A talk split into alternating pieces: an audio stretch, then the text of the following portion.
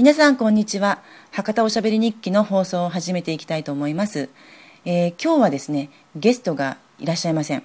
ということで、えー、初ですね私の一人しゃべりをやっていきたいと思います、えー、今日お話ししたいことは、ま地震の影響についてその意味ということでですねお話をしていきたいと思うんですけれどもあの私がいる福岡はもうおかげさまでというかありがたいことにですねその被災被災の影響ほほとんど受けておりません。まあ、テレビでねあの被災者の方のお話とか被災地の話とか、まあ、原発の問題とか本当にあの胸が痛くなることが今でもまだ続いています。本当にあの一日も早くですね復興していただければいいなともう思うばかりでですねあのはい、あのでもおかげさまでというか、まあ、私たちがこう普通に暮らしていけることは本当にすごくありがたい感謝すべきことだなというふうに、まあ、思っているわけです。で今回その地震が、まあ、起きてそのなんていうんですかねそのその影響なんですけれどもまずその経済活動や、まあ、社会活動に大きく変化をもたらしていると思います。まあ、それがそのいわゆる自粛問題ですね。今でも花見中止とかねあのそういうあのニュースも出ていますけれどもイベントの中止とか、まあ、反則の中止とかあとは夜の飲み事宴会中止とかそういった流れが今出てきています。で、えー、いろんなその影響を受けている中でその今までやっていた経済活動や社会活動がその中断させられる時期にが来てるわけですね。今までやってたことをストップさせられているわけです。でこの意味について考えるべきことがあるんじゃないかなっていうお話なんですけれども、えー、今までやってやっていたこと当たり前のようにやっていったことができなくなった。その、まあ、やめさせられたのかやめようと思ったのかちょっとそれはいろいろあると思うんですけれども。でここで私たちが考えなければいけないのはそれは本当にやりたいことなんですか？それは心から望むことなんですか？という自問自答が大事なんじゃないかなと思思います。私たちは朝起きてご飯を食べて、えー、会社に行って、まあ、もしくは学校に行って社会活動をやって一日を終えますけれどもやっぱりその中でその日常、うん、ルーチンワークですね。やらなければいけない活動とかいつもやってるからやってるとかその考えずにやっていることってあると思うんですよね。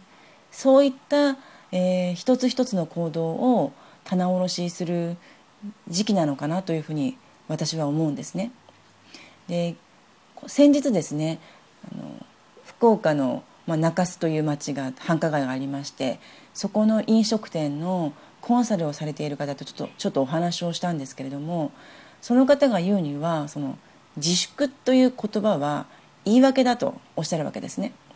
まあ、つまりその今回の地震で自粛を理由に客足が途絶えたお店とそうじゃないお店が分かれてるっていうお話なんですよ。つまり普段から、お客様サービスや顧客満足お客様に喜ばれることをしようと頑張っているお店は地震が起きてもお客さんはやっぱり行こうと行きたくなるわけですよね。だけれどもそうじゃない、まあ、そこまでお客様のサービスに力を入れていなかった店というのは今回の地震というそのことを言い訳に自粛ということを言い訳にですねキャンセルされるわけですよ。これが結局こう本当の本質なんですね。一見自粛自粛問題という自粛問題によるキャンセルっていうふうに思われているんですけれども実はお客さんっていうのも無意識の部分で選択をしているってことなんですよ。先ほど私が言いましたそれが本当にやりたいことですか？それは心から望むことですか？という結論を出しているってことなんですね。まあ、つまり自粛のムード自粛をしなければいけないこの店に行かなければいけないという二律背反の選択があった場合にただ単に自粛を取ったということだけなんですよ。お店の側からしたら選ばれなかったということなんですね。そういうふうにあの自粛ということをきっかけに私たちは無意識に決断をしていますしかも今まで深く考えなかった問いに自問自答をして無意識のところで決断しているわけですよねですから今起きている現象を必ず裏の意味本質は何かということを考えていくことがすごく大事なんじゃないかなと思うんですね。みんな例えば会社の経営者にしてもそうだしサラリーマンにしてもそうだし、まあ、主婦にしてもそうだし学生にしてもそうなんですけれども全ての自分の人生、まあ、1日24時間というあの公平な時間において何を選択してますか？何に時間を使ってるんですか？それは好きなことなんですか？っていうことを見直すいいきっかけなんですよね。すごくいいタイミングを私たちは与えられているんですよ。そして変わるべきものは変えていく。改めるべきものは改めいらないものは捨てていく。いらない習慣はやめていく。無駄なお付き合いはもうしない。本当に望むことをするとかですね。そういったことを私たちは考えて決断していく時なんだと思うんですね。まあ、決断っていうとすごく大きなことに思えるんですけれども、まあ、先ほどの飲食店の話のように私たちは無意識に影響を受けて無意識に決断していますから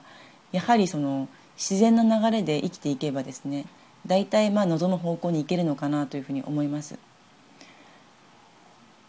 まあ、企業の側からするしてもですねやっぱりそうやって自粛を理由に今までの経済活動がうまくいかなかった。もしそういう方がいらっしゃったらですねやっぱり自社の強みは何なのか。